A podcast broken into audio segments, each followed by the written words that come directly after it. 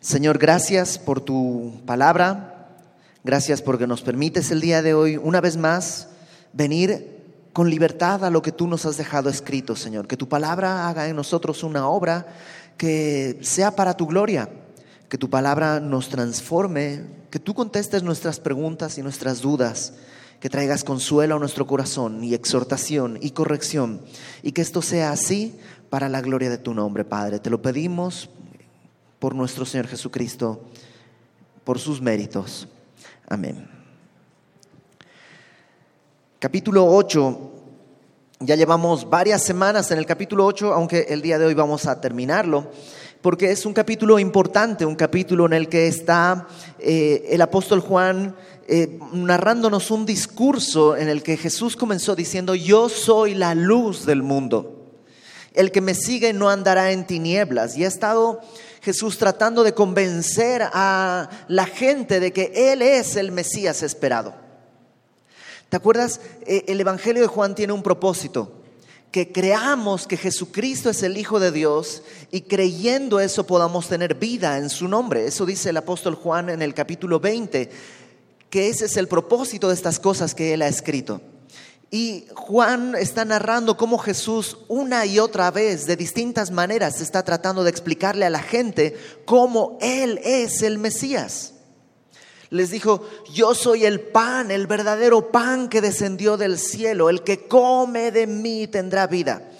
Luego le dijo a la mujer en el pozo en Samaria, el que bebe del agua que yo le daré no tendrá sed jamás. Luego dice, yo soy la luz del mundo. Y una y otra vez está tratando de que la gente entienda que tiene que creer en Él.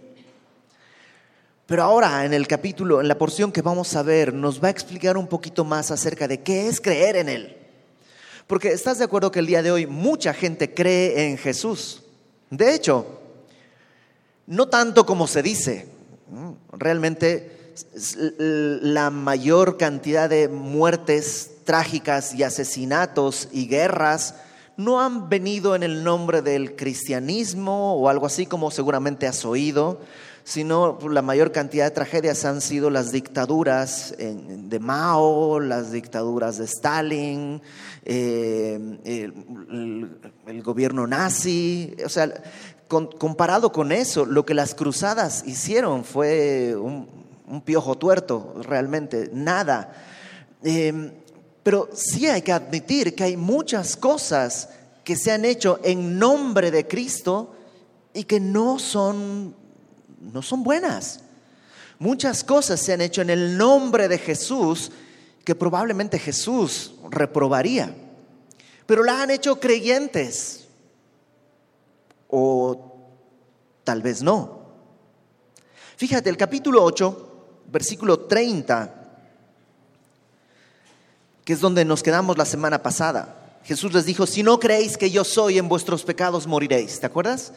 Este, yo soy que habla de la deidad de Cristo, que Él es el Dios del Antiguo Testamento encarnado el día de hoy. Yo soy, el gran yo soy, hecho carne.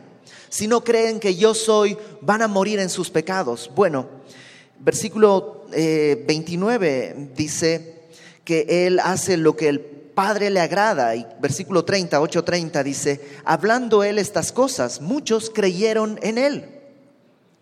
Y uno podría pensar, wow, qué bueno, mira, ya está la gente creyendo en Cristo. Pero fíjate el versículo que sigue. Dijo entonces Jesús a los judíos que habían creído en Él, si vosotros permaneciereis en mi palabra, seréis verdaderamente mis discípulos. Y aquí está la clave. Jesús está diciéndolo a los que han creído, y ahí es muy claro en el verso 31, le dijo a los que habían creído en Él si permanecen en mi palabra, serán verdaderamente mis discípulos. ¿Qué es lo que se puede entender a partir de este versículo? Pues, si no permanecen en su palabra, no son verdaderamente sus discípulos. Aparentan, parecen, pero no son. Ahora, la palabra creer ahí es la misma que se utiliza siempre que se habla de creer en Dios, creer en el, Señor Jesucristo. Ahora resulta que creer no es suficiente, no que somos salvos por gracia, por medio de la fe y nada más, y que creyendo ya está todo resuelto. Pues sí y no. ¿A qué, a qué voy? ¿Creer es suficiente? Sí. Si crees correctamente. O sea, en el capítulo 2, fíjate, 2, versículo 23, capítulo 2, versículo 23, ya tuvimos un caso. Capítulo 2, 23, después de que Jesús eh, limpió el templo al principio en su ministerio, 2.23, dice que estando en Jerusalén en la fiesta de la Pascua, muchos creyeron en su nombre, viendo las señales que hacía, pero Jesús mismo no se fiaba de ellos porque conocía a todos y no tenía necesidad de que nadie le diese testimonio del hombre, pues él sabía lo que había en el hombre. Entonces, eh, ¿creer es suficiente? Sí, si estás creyendo bien. Es como aquel que va al gimnasio y estás usando las máquinas, por supuesto. ¿En serio? Sí. La de refrescos y la de botanas, ¿no? Ok, aunque vaya al gimnasio todos los días y use las máquinas, no está haciendo correctamente. Creer en Cristo es todo lo que necesitamos, pero tenemos que creer correctamente. Fíjate lo que dice Juan capítulo 12, versículo... Em, oh, perdí la cita, permítame un segundito. Eh, versículo 42, Juan 12, 42. Con todo eso, Juan 12, 42, aún de los gobernantes muchos creyeron en él. Otra vez, hay gente que está creyendo pero a causa de los fariseos no lo confesaban para no ser expulsados de la sinagoga, porque amaban más la gloria de los hombres que la gloria de Dios. Pero creyeron, pero no creyeron correctamente. Déjame decirte un ejemplo más. Santiago capítulo 2. Santiago, la carta de Santiago en el capítulo 2 hacia el final de tu Biblia, Santiago capítulo 2, versículo 19. Santiago escribe y dice, Santiago era como el, eh, el pastor de Jerusalén, de la iglesia en Jerusalén. Dice, ¿tú crees que Dios es uno? Bien haces. También los demonios creen y tiemblan. Pregunta, ¿los demonios son salvos? No, pero creen. No dudan de quién es Jesús, pues tiemblan. No dudan del poder de Jesús, por, tiemblan. No dudan de su destino eterno, tiemblan, pero no son salvos. ¿Por qué? Porque no creen correctamente. ¿Qué es creer correctamente entonces? Pues Jesús nos lo dice ahí creer correctamente es permanecer en su palabra. Permanecer en su palabra. Entonces nos tendríamos que preguntar ahora, ¿qué es permanecer en su palabra? ¿Mm? Bueno, permanecer en su palabra de una manera sencilla podría ser, uno, leer tu Biblia. Uno de los primeros frutos cuando la fe es genuina es hambre por su palabra. Es Em, querer conocerle. Cuando algo llega a tu corazón, uno de los primeros frutos es ese, querer conocer más. Yo recuerdo hace muchos años, em, fue un actor argentino ahí al pueblo donde yo vivía, Alfredo Alcón se llama este actor argentino, y llevaba una obra que se llamaba Los Caminos de García Lorca. Y básicamente eran poemas de García Lorca dramatizados y él los actuaba y los decía. Yo, la verdad, despreciaba mucho la poesía, ¿no? Bastante ignorante yo. Y cuando escuché eso, escuché que este hombre, lo, o sea, verde que te quiero verde, verde rojo, verde rama, el barco sobre la mar, el caballo en la montaña, cuántas veces te esperó, cuántas veces te esperaba, pelo verde, o sea, yo lo veía y lo escuchaba tan apasionado que llegué a mi casa, ¿dónde están los, o sea, quiero leer, necesito conocer a Federico García Lorca, no puedo ni esperar a mañana, tengo que conocerlo. Ok, cuando viene el Señor Jesús a tu vida, llegas a casa y dices, necesito saber quién es este hombre que me ha quitado el peso de encima. ¿Quién es este hombre? Solamente que, ¿sabes qué? García Lorca está chido, pero ya tiene mucho tiempo que no me emociona tanto. La palabra enciende un fuego que no se apaga. Permanecer en la lectura de su palabra es un fruto de haber creído correctamente. Pero no solo eso. Permanecer en la palabra yo creo que tiene que ver con obediencia. Hay una gran diferencia entre creer en Cristo y creerle a Cristo. Creer en Cristo pues es aceptar intelectualmente que mm, pues Jesús es Dios, que Jesús es la encarnación de Jehová, que Jesús vino a la tierra, fue a la cruz, murió por mis pecados. Ok, pues sí estoy completamente de acuerdo con eso.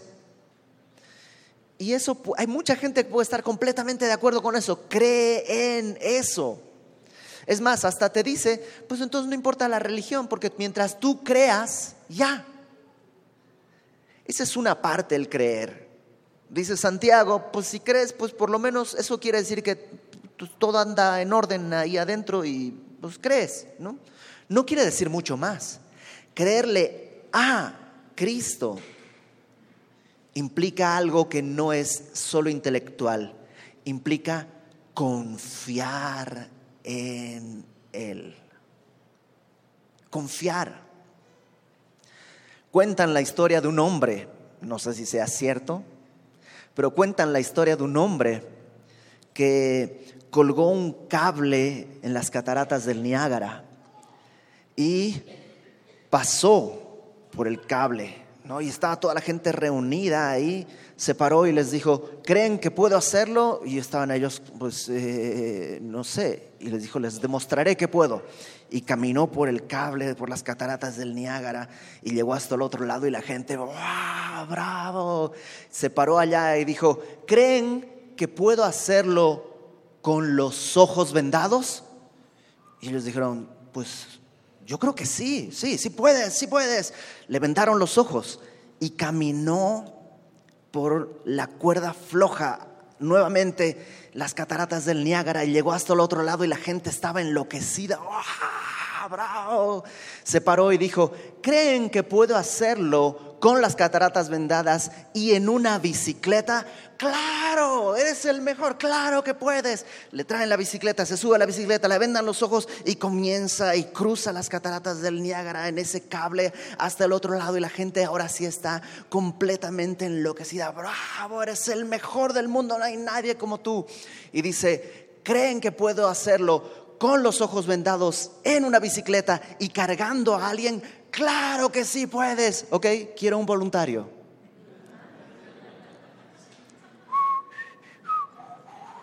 ¿Sabes qué es eso? Fe falsa.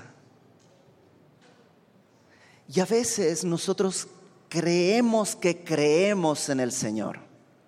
Pero creerle es decir, sí creo y me trepo y tú vas a llevarnos al otro lado de la cascada. Eso es fe. Eso es permanecer en su palabra. Eh, eh, yo sé, o sea, no, no, quiero ponerme como legalista y decir, si tú no lees tu Biblia todos los días, entonces estás condenado, porque hay veces que hay días que probablemente yo no he leído mi Biblia. Alguna vez que he estado enfermo, alguna vez que ha sucedido algo. Entonces, no creo que tenga que ver con poner una norma legalista. creo que tiene que ver con una actitud del corazón. Y creo que todos estamos llamados a empujarnos a ir más allá. ¿Por qué? Porque la fe es por él, dice Romanos 10, 17, la fe es por él oír por la palabra de Dios. Y es como un círculo, ¿no? Mientras más permanezco en la palabra, mi fe de obediencia se refina más. Y mientras más obedezco a permanecer en la palabra, pues mi fe de obediencia se refina más. Jesús da un pequeño test y dice, ok, ya creyeron, eso es un buen punto, eso es un buen inicio, pero no es el final, es solo un buen inicio. Ya creyeron, perfecto, ahora permanezcan en mi palabra, porque si permanecen en mi palabra, dice en el verso 31, serán verdaderamente mis discípulos. Un discípulo es alguien que aprende, no alguien que escucha, sino alguien que aprende y está en constante aprendizaje. ¿Y qué pasa cuando sea discípulo? Verso 32. Conoceréis la verdad y la verdad os hará libres. Y eso es una frase que él se la usa en política y en muchos otros ámbitos, pero Jesús no está diciendo conocerán una verdad, una de las verdades, sino está diciendo la verdad. Y la verdad es Él. Jesucristo es el camino, Él es la verdad y la vida. Cuando dice que conoceréis la verdad y la verdad los hará libres, está diciendo conocerle a Él. Y Él es el que nos puede hacer libres. Por eso, si no permanezco en su palabra, en realidad no estoy permaneciendo en la verdad, no estoy creyendo la verdad. Y si no creo la, la verdad, ¿qué voy a creer? La mentira. Si desecho la verdad, estoy abrazando la mentira. No es que Dios me está haciendo a un lado, es que no estoy abrazando la verdad. Si permanecéis en mi palabra, seréis verdaderamente mis discípulos y conoceréis la verdad y la verdad os hará libres. Ahora, en aquella época y en esta época, eso produce una reacción a veces. Verso 33. Le respondieron, linaje de Abraham somos, jamás hemos sido esclavos de nadie. ¿Cómo dices tú seréis libres? Lo que hacen es decirle, a ver, a ver, a ver, ¿cómo que seremos libres? Somos descendencia de Abraham, pueblo escogido de Dios. Y eh, el día de hoy podríamos decir, ¿cómo, cómo, cómo ser líder? Yo soy de los fundadores de Semilla de Mostaza. Cuando llegó Semilla Querétaro, yo empecé a venir el primer día. Es más, como el dinosaurio, cuando abrieron los ojos yo ya estaba ahí. ¿no? Y hay, un problema porque a veces la esclavitud de nuestro pecado nos es tan cotidiana que no creemos que somos esclavos. Hay veces que estamos tan acostumbrados a la, esclavitud, a los límites que nuestro pecado nos ha puesto, que parece que esa es la vida. Y no, pues yo soy bien libre. O sea, en serio, yo soy completamente libre. En esta habitación que tiene barrotes, soy completamente libre. Y, y, no creemos. Y estos hombres, por orgullo, le están diciendo a Jesús, ¿libres? Nunca hemos sido esclavos de nadie. Y uno pensaría, a ver, esclavos por 400 años en Egipto esclavos de los babilónicos. Y ahorita están bajo el dominio romano absoluto. ¿Cómo que son libres? Pero no lo pueden ver. Y tantas veces cuando viene el Evangelio a nuestra vida, lo que hacemos es decir, no, no, no, yo ya soy cristiano. Pero hay áreas de mi vida que necesitan ser entregadas y ponemos una barrera. No, no, no, mi familia es cristiana. No, no, no, yo sé buena doctrina. No, no, no, yo voy a semilla. No, no, no, yo, y, y tenemos un montón de cosas que lo que hacemos es rechazar el testimonio de la verdad. Y cuando la verdad lo único que está diciendo es, sabes que si permaneces en mi palabra, si me crees, si me obedeces, vas a ser libre. Y lo primero que necesitas creer es que no eres libre. Entonces comienza con una humillación. Es humillante reconocer que no eres libre. Porque uno siempre quiere decir, no, yo soy, yo soy libre. Pero es humillante reconocer, no, no soy libre. Soy esclavo de mis pasiones. No, no me quiero vestir humildemente, es que no me da para comprarme la ropa que quisiera, pero si pudiera, me la compraría y la presumiría. Oh, soy esclavo. Es humillante venir delante de Dios y abrazar la verdad y decir, Señor, no soy libre. Y ellos no lo hicieron. Y fíjate lo que, lo que continúa, la paciencia y el amor del Señor. Jesús les respondió, de cierto, de cierto os digo, todo aquel que hace pecado, esclavo es del pecado. No dice todo aquel que peca, porque eh, pues todos pecamos. Pero habla del esclavo del pecado, aquel que es, el que, la palabra hacer ahí, eh, eh, un, escritor erudito del Nuevo Testamento, traduce esta porción, todo aquel que vive en pecado es esclavo del pecado. Ahora, ¿cómo sé si vivo en pecado? Pues es un poco como con las drogas o el alcohol o alguna otra cosa. ¿Cómo reacciona normalmente un alcohólico, un drogadicto? ¿Qué es lo que dice? Yo soy libre. Yo hago esto porque quiero.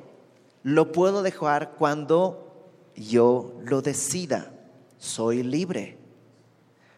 A ver, déjalo. Ahí es cuando te das cuenta. Entonces piensa en las cosas de tu vida. ¿En verdad eres libre? O a lo mejor no, hay cosas en las que no eres libre. Todo aquel que es esclavo, que, que hace pecado, es esclavo del pecado. Y el esclavo, porque ¿cuál es el problema con ser esclavo? Que el esclavo no queda en la casa para siempre el hijo sí queda para siempre. Y toma una analogía de la cultura. En la cultura, en, ese, en esa sociedad, eh, en una casa convivían esclavos y libres. No está hablando bien de la esclavitud, simplemente está poniendo una imagen de lo que sucedía. Y en esta sociedad había un esclavo y había un libre bajo el mismo territorio. Pero ¿cuál es la diferencia? Que el esclavo no permanece para siempre, mientras que el hijo sí. Y lo que les está diciendo es, ok, ustedes han creído, tenemos un terreno común, pero si eres esclavo de tus pecados, no vas a permanecer para siempre. Solo estamos cohabitando un espacio. Solamente si eres hijo vas a poder permanecer. Y para ser hijo necesitas ser libre. Y solo puedes ser libre si permaneces en mi palabra, siendo mi discípulo, para poder ser libre conociendo la verdad. La palabra, verso 32, la palabra del verso 32, la palabra conocer es una palabra muy interesante porque es esta palabra que ginosco que habla de una relación. De hecho, es la misma palabra que se utiliza cuando un hombre tiene eh, intimidad con su esposa. ¿Te acuerdas que dice, lo hablamos antes, que José no conoció a María hasta que hubo nacido Jesús? La palabra conocido es esta misma palabra que habla de esa relación de conocerse de una manera íntima, un conocimiento relacional, un conocimiento que podemos tener con alguien en contacto. Lo decía la otra vez, ¿te acuerdas? Podemos todos conocer a Michael Jackson, pero pues, solamente conocerlo de manera artificial. Podemos conocer sus canciones, sus pasos de baile, su biografía, todo pero no tenemos acceso a él. Ese conocimiento no es relacional, es solo intelectual. Esta palabra define este conocimiento relacional que se construye en una relación. Y conociendo la verdad, relacionándote con la verdad, serás libre. Eso es lo que dice. Si no tienes eso, eres esclavo y no vas a estar para siempre en la casa. Parece que estás en la casa, pero en realidad no es tu casa. Versículo 36. Así que, en conclusión, si el Hijo os libertare, interesante que cambia la metáfora, ¿no? Porque antes había dicho, la verdad te hará libre. Pero ahora lo dice con claridad. Bueno, la verdad, para que quede bien claro, es el Hijo, yo. El Hijo de Dios. Si el Hijo os libertare, seréis verdaderamente libres. Y ahora les dice algo como para decirles, sí los escuché. Sé que sois descendientes de Abraham físicamente, carnalmente, genealógicamente, son descendientes de Abraham. Yo lo sé, ustedes lo saben, lo sabemos todos, pero no es un asunto de raza. Sé que son descendientes de Abraham, pero procuráis matarme. ¿Por qué procuran matarle? Porque mi palabra no haya cabida en vosotros. Qué doloroso, ¿no? Que estemos tan llenos de algo que la palabra no cabe. Nunca has tratado de meter algo donde ya no, no, no, no cabe. En el coche, no, pues ya no cabe más. Bueno, mi vida a veces está tan llena de otras cosas que la palabra no tiene cabida. Y a veces tú y yo decimos, no, pero ahora quiero hacer las cosas para Dios, quiero caminar para el Señor, quiero, quiero, quiero, quiero, quiero. Y no puedo, y no puedo, y no puedo, no puedo. A lo mejor lo que necesito es más bien soltar, porque no hay cabida. Déjame sugerirte algunas cosas. A lo mejor estás escuchando cosas que te están ocupando la mente, el pensamiento y el corazón y si las haces a un lado, va a haber cabida para la palabra. A lo mejor estás viendo programas de televisión o cosas que ocupan tu corazón y tu mente y por eso no hay cabida para la palabra, no hay espacio para la palabra. A lo mejor estás teniendo relación con personas que llenan tu mente y tu corazón y por eso no hay espacio, no hay cabida para la palabra. Y por mucho que intentes, no, ahora sí me voy a poner a leer mi Biblia todos los días, no pasas de un día porque no hay cabida para la palabra y necesitas soltar. Necesitas soltar. Jesús dice, quieren matarme, están tan llenos de este deseo de matar a Jesús que no cabe su palabra. Jesús, ¿qué quiere hacer? Darles libertad. ¿Es malo darles libertad? ¿Te imaginas que alguien te diga, te voy a hacer libre? No, no te metas con mi vida. Pero sí o no reaccionamos así ante el Evangelio tantas veces. No hay cabida para la palabra. Dice en el versículo 38, yo hablo lo que he visto cerca del Padre y vosotros lo que habéis oído cerca de vuestro Padre. Y Jesús hace una diferencia. Lo que yo estoy diciendo, ya lo he dicho antes, no es mi mensaje, sino el mensaje del Padre, de Dios. Y lo que ustedes están haciendo es lo que su Padre les susurra en el oído. Y ellos contestan, verso 39, nuestro Padre es Abraham. O sea, ¿cómo que estamos oyendo a nuestro Padre? ¿De qué hablas, Jesús? Nuestro Padre es Abraham. Y Jesús les dijo, ok, bueno, genealógicamente tal vez sí, pero no estamos hablando genealógicamente.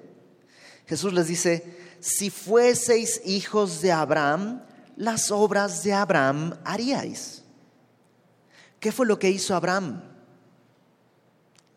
Abraham le creyó a Dios y le fue contado por justicia. Eso está en Gálatas y eso está en Romanos. Lo interesante de todo esto es que normalmente si tienes un poco de conocimiento de la Biblia y todo, lo que viene a tu mente a lo mejor es esta escena en la que Dios le dice a Abraham, sacrifícame a tu hijo Isaac y llévalo al monte de Moria y va y lo lleva y está a punto de sacrificarlo y Dios lo libra. Y probablemente esa escena decimos, sí, mira la fe de Abraham, le creyó a Dios a punto de, estaba a punto de sacrificar. Pero el texto de le creyó Dios a Abraham y le fue contado por justicia, no está en ese pasaje, en Génesis 22, sino antes, en el capítulo 15, muchos años antes, cuando Dios se le aparece a Abraham y le dice, Abraham, sé que estás intranquilo, porque acababa de pelear con unos reyes, Abraham. Y le dice, sé que estás intranquilo, sal de tu tienda. Y era, sale y le dice, mira las estrellas, ¿cuántas hay? 50, Señor. ¿50? Sí, Señor, son 50, no sé cuántas hay, son muchísimas. Ah, ok. Abraham, así será tu descendencia. Y le creyó a Abraham y su fe le fue contada por justicia. Qué interesante, ¿no? No es en el momento de la entrega de su hijo, sino simplemente cuando escucha a Dios y le cree. Y le cree. Esa fe es la que va a actuar cuando esté sacrificando a Isaac o a punto de sacrificar a Isaac, a su hijo. Porque dice Hebreos que Abraham cuando llevaba a su hijo a sacrificar, él pensaba, Abraham pensaba, esto está en Hebreos 11, Abraham pensaba que Dios lo iba a resucitar, porque pues si se, voy a tener una descendencia como las estrellas del cielo a través de Isaac, si está muerto no va a pasar. Así que pues si yo lo mato, yo supongo que Dios lo resucitará. La fe que tuvo antes afecta este momento. Pero el momento de la fe fue ese, algo muy sencillo. Dios le dijo, esto es lo que yo voy a hacer. Como si Dios te dijera, te voy a hacer libre, créeme. Y que tú le creas. Versículo 40. Si fueran hijos de Abraham, las obras de Abraham harías. Creerme. Pero ahora procuráis matarme a mí, hombre que os he hablado la verdad, la cual he oído de Dios. No hizo esto Abraham. Abraham no, rechazó el mensaje de Dios. Vosotros, en cambio, ¿no? en contraste con Abraham, hacéis las obras de vuestro padre. Todavía no les ha dicho quién va a ser este padre pero les está diciendo, no es Abraham y no es Dios, porque Dios es mi Padre. Entonces le dijeron, nosotros no somos nacidos de fornicación. Y esa frase es un golpe bajo, porque ya lo habíamos visto, ¿no? había probablemente un rumor acerca de Jesús, de que él había sido concebido antes de casarse María con José. Entonces seguramente había gente que se burlaba de él y algunas leyendas, esto no es bíblico, algunas leyendas dicen que lo que se creía era que María había sido abusada por un romano o que ella y José habían tenido relaciones sexuales antes del matrimonio, por tanto, ese, el nacimiento de Jesús era un hijo que no era legítimo, era un hijo de fornicación. De hecho, algunas personas, el Salmo 69, toman esta escena del Salmo 69 como profético acerca de Jesús. Salmo 69 como describiendo la infancia del Señor. Y podría ser, y si te fijas, es, es un pasaje doloroso. Piensa en un niño viviendo esto, su infancia en Belén, perdón, en Nazaret. Salmo 69, 7. Porque por amor de ti, es como si Jesús dijera, por amor de ti he sufrido afrenta, confusión ha cubierto mi rostro, extraño he sido para mis hermanos. Los otros hijos de José y María miraban a Jesús como, mm, y este pues no sabemos realmente si será hermano o no. Extraño he sido para mis hermanos, desconocido para los hijos de mi madre. Curioso que no dice los hijos de mi padre, porque el padre de Jesús es otro, es el Señor eh, Dios mismo. Me consumió el celo de tu casa y los denuestos de los que te vituperaban cayeron sobre mí. Lloré afligiendo con ayuno mi alma y esto me ha sido afrenta. Puse de más silicio por mi vestido y vine a hacerles por proverbio. Se burlaban de él. Hablaban contra mí los que se sentaban a la puerta y me saerían en sus canciones los bebedores. En las tabernas hacían canciones burlándose del Señor tal vez. Y, esto años después, ahora los fariseos le dicen, mira, si queremos hablar de padres, nosotros no somos nacidos de fornicación. De ti hay una sombra de duda bastante grande. Y no están escuchando a Jesús. Y fíjate la paciencia del Señor, versículo 41. Nosotros no somos nacidos de fornicación. Un Padre tenemos que es Dios. Y Jesús les dice, si vuestro Padre fuese Dios, ciertamente me amaríais, porque yo de Dios he salido y he venido, pues no he venido de mí mismo, sino que Él me envió. ¿Por qué no entendéis mi lenguaje? Y es esta misma palabra, conocer, entender, relacionar. O sea, ¿por, qué no, no, no pueden ni comenzar a entender lo que estoy diciendo? ¿Por qué parece que les hablar en otro idioma. ¿Por qué no entienden mi lenguaje? Y él responde, porque no podéis escuchar mi palabra. Porque no les cabe. Verso 44. Vosotros sois de vuestro padre el diablo. Y se los dice con toda claridad. No literalmente en el sentido que Satanás tiene hijos literales en ese sentido, pero sí en la obra. Nosotros éramos hijos del diablo, hijos de ira y para ira. Fuimos hechos hijos de Dios, dice Juan capítulo 1, cuando creímos en Él. A todos los que le recibieron, a los que creen en su nombre, se les dio la potestad de ser hechos hijos de Dios. No todos son hijos de Dios. Entonces dice, ustedes son hijos de su padre, el diablo. Y los deseos de vuestro padre queréis hacer. Él ha sido homicida desde el principio y no ha permanecido en la verdad porque no hay verdad en él. Cuando habla mentira, de suyo habla porque es mentiroso y padre de mentira. Desde el principio, Satanás es homicida y mentiroso. Cuando se acercó a Eva, lo que le dijo es, Eva, con que si con que Dios les ha dicho que no coman de, todo árbol y luego confunde a Eva para matarla. No la mata ahí, pero al pecar Eva va a morir más adelante. Es homicida y mentiroso desde el principio y ellos son así. Dice en el versículo 45, eh, y a mí, porque digo la verdad, no me creéis. ¿Quién de vosotros me redarguye de pecado? ¿Qué falta encuentran en mí? Y nadie puede decir nada. Pues si digo la verdad, ¿por qué vosotros no me creéis? Esta es la razón por qué no le creen. El que es de Dios, las palabras de Dios oye. Por esto no las oís vosotros, porque no sois de Dios. El problema sigue siendo de naturaleza. Pero si creen en mí, yo los voy a hacer libres. El que cree en mí, el que come de mi carne, el que bebe del agua que yo le daré, el que come, o sea, todo lo que he estado diciéndole se los está volviendo a repetir. Versículo 48. Respondieron entonces los judíos y le dijeron, ¿no decimos bien nosotros que tú eres samaritano y que tienes demonio?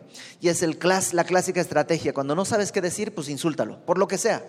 Y le dicen, pues tú eres eh, eh, eh, pues, samaritano. Y no hay ninguna razón para pensar que Jesús es samaritano, pero pues lo primero que se les vino a la mente. Y tienes demonio. Y respondió Jesús, yo no tengo demonio. Por el contrario, antes honro a mi Padre y vosotros me deshonráis. Pero yo no busco mi gloria, hay quien la busca y juzga. Este versículo quiere decir, yo busco la gloria de mi Padre, ustedes buscan deshonrarme pero yo no busco honrarme a mí. Cuando dice hay quien busca, está diciendo hay quien busca mi gloria.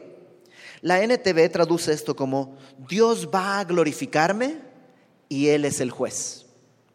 Entonces Jesús está diciendo, su problema es que están tratando de deshonrarme contrario a Dios. Dios quiere glorificarme y al final del día Él va a ser el juez.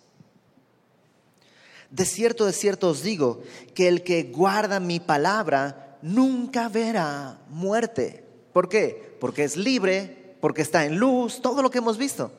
El que guarda mi palabra nunca verá muerte. Entonces los judíos le dijeron, ahora sí conocemos que tienes demonio. Abraham murió y los profetas, y tú dices, el que guarda mi palabra nunca sufrirá muerte.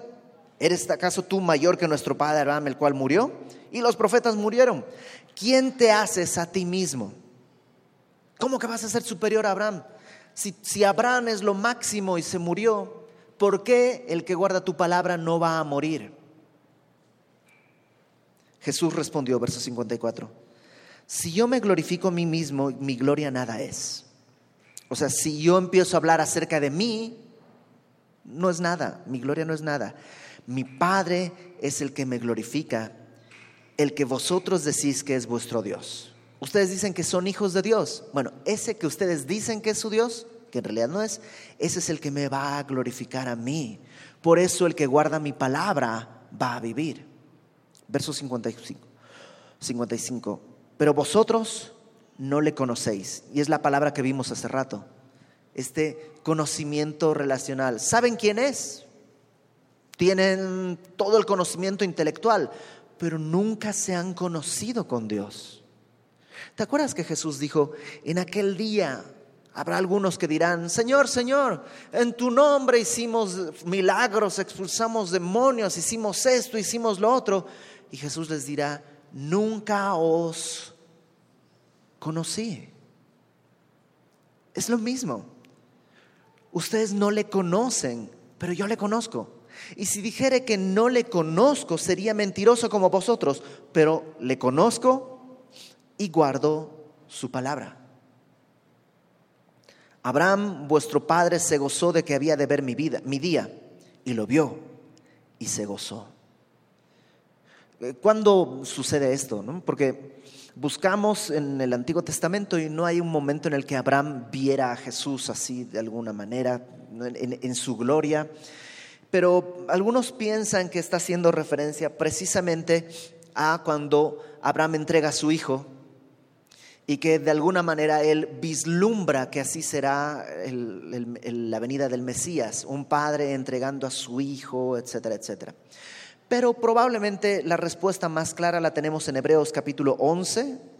Acompáñame por favor a Hebreos 11. Vamos a leerlo desde el versículo 9. Pero presta atención al versículo 13. Hebreos 11, versículo 9. Dice, por la fe, Abraham, está hablando de Abraham, habitó como extranjero en la tierra prometida, como en tierra ajena, morando en tiendas con Isaac y Jacob, coherederos de la misma promesa, porque esperaba la ciudad que tiene fundamentos, cuyo arquitecto y constructor es Dios. Por la fe, también la misma Sara, siendo estéril, recibió fuerza para concebir y dio a luz fuera del tiempo de la edad, porque creyó que era fiel quien lo había prometido. Por lo cual también de uno y de este ya casi muerto de Abraham, salieron como las estrellas del cielo en multitud y como la arena inmutable que está a la orilla del mar. Conforme a la fe, murieron todos estos, Abraham está incluido, sin haber recibido lo prometido, sino mirándolo de lejos y creyéndolo y saludándolo y confesando que eran extranjeros y peregrinos sobre la tierra. O sea, por fe Abraham lo vio, dice Hebreos. Y Jesús lo que está diciendo es, Abraham vio mi día, por fe vio mi día y se gozó. Se gozó de esto, de que yo estaría acá. Verso 57. Le dijeron los judíos, ah, aún no tienes ni 50 años, ¿ya has visto a Abraham? ¿Cómo crees? Abraham ya murió hace muchísimo tiempo, tú eres un jovenzuelo. Y Jesús les dijo, de cierto, de cierto os digo, antes que Abraham fuese, yo soy. Y una vez más mete esta palabra que es clave. No dice, antes de que Abraham fuese, yo era, que sería gramaticalmente correcto. Pero dice, yo soy. Ay Jesús, ¿no sabes hablar? No, no, no. Lo que pasa es que Dios no tiene tiempo. Él es, siempre. Antes de que Abraham fuese, yo soy. Lo que les está diciendo es, crean quien soy y crean mi palabra. ¿Y qué es lo que hicieron ellos? Tomaron entonces piedras para arrojárselas pero Jesús se escondió y salió del templo y atravesando por en medio de ellos se fue. ¿Cómo sucede esta escena? Es de mucho debate. Personas que ven mucha mística dicen, no, aquí Jesús se hizo invisible y salió, pero probablemente, o sea, hay mucha gente, lo más probable es que se hayan empezado a alborotar y Jesús simplemente pues, haya cubierto la cabeza y camina en medio de la multitud y, y sale. porque no es su tiempo para ser entregado. Era el tiempo de anunciar esto. Hay libertad. Ahora, creo que en este pasaje hay varias cosas que tú y yo tenemos que identificar en nuestra vida. Y son cosas bien importantes. Porque hemos hablado, ¿te acuerdas? Están tres tipos de personas. Los que creen, los que no creen y los más peligrosos. Los que creen que creen. Y Jesús nos dice en el versículo 31, si permanecieseis en mi palabra, seréis verdaderamente mis discípulos, conoceréis la verdad y la verdad te hará libre. Necesitamos permanecer en la palabra, no solo en una actividad de lectura, sino en una actitud de obediencia. Y comienza por donde estés. Si no lees nada, pues comienza a leer un poquito. Si tienes mil cosas que obedecer, pues comienza con una, con la más fácil que tengas a mano. Comienza a obedecer, comienza a leer, permanece en su palabra y vas a darte cuenta que Él te va a hacer libre. No mañana, hoy, comienza hoy. Versículo 39, Jesús les dice, si fueseis hijos de Abraham, las, de, las obras de Abraham haríais. Nosotros somos hijos en la fe de Abraham y estamos llamados a hacer las obras de Abraham. ¿Qué quiere decir? Créele, créele a Dios. ¿Qué cosa le voy a creer? Que Dios quiere hacerte libre. ¿Te acuerdas cuál fue lo que, qué fue lo que Abraham creyó? Mira las estrellas, así va a ser tu descendencia. Ok. Qué fácil, qué bonito. Bueno, Dios dice, ¿sabes qué? Créeme y vas a ser libre. Uh, pero no sé, porque yo sé, llevo en este pecado tanto tiempo que no sé si lo voy a poder soltar, no sé si lo voy a poder dejar, no sé si lo voy a... Créele. Bueno, voy a hacer la prueba. No, no hagas la prueba. Créele. Créele. ¿No crees que Dios es poderoso? Hizo que un hombre de 100 años tuviera un hijo de donde vino una descendencia ¿No crees que puede atornillar lo que se está destornillando en tu cabeza? Créele. Versículo 42. Si vuestro Padre fuese Dios, ciertamente me amaríais. ¿Sabes que un hijo de Dios ama al Señor Jesús? Y amar es algo que incluye los sentimientos, pero rebasa los sentimientos. El amor en la Biblia se sostiene en una decisión, no en un sentimiento. Los sentimientos son fluctuantes. A veces quieres matar a tus hijos, a veces quieres comértelos a besos. Los sentimientos son fluctuantes, pero la decisión de cuidar y ver por tus hijos es una decisión que tú tomaste, sostenida en ese amor incondicional. ¿Qué te ha, en mi caso, qué me han retribuido mis hijos? Nada. Puros gastos. Hasta el día de hoy no hay una sola cosa que haya venido de retribución. Pero no me arrepiento de ninguna sola cosa que yo pueda invertir en tiempo, en recursos, en amor por mis hijos. Amor. Bueno, si somos hijos de Dios, amamos al Señor. Y eso es tomar decisiones que nos ayudan a caminar en luz por la honra de Dios. Dice Jesús, me amarían. ¿No te parece tierno que Jesús, el Rey del universo, quiere que le ames? Tú y yo que somos una minúscula partícula. Y Jesús dice, me amarías. Dios quiere hacer esto, pero todo comienza con una cosa, creerle.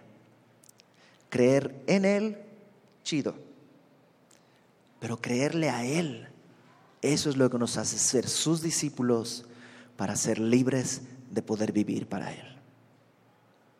Dice Pablo, y con esto terminamos, en Romanos 6, que somos esclavos del pecado para muerte o siervos de justicia del Señor para justificación, para su gloria. Pues, ¿Qué te parece si el día de hoy, si has estado caminando como rebelde, hoy agachas la cabeza delante de Dios y le dices, Señor, aquí estoy? Vamos a orar. Toñito, Señor, gracias porque nos permites venir delante de ti. Porque podemos confiar en ti. Y podemos creerte. Podemos creerte en verdad. Podemos confiar en ti. No solo creer en tu existencia, sino confiar en tu palabra. Confiar en tu soberanía, en tu dirección, en tu cuidado. Podemos confiar en tu bondad. E incluso podemos confiar en tu amor cuando nos disciplinas. Ayúdanos a soltar todo, a obedecerte, a agachar la cabeza, a dejar de pelear. Ten misericordia, Señor, de nosotros. Mira nuestro corazón. Somos rebeldes. Necesitamos ser hechos libres. Lo entendemos, lo confesamos. Pero también creemos que tú has venido para darnos libertad. Y creemos que al que el Hijo liberare será verdaderamente libre.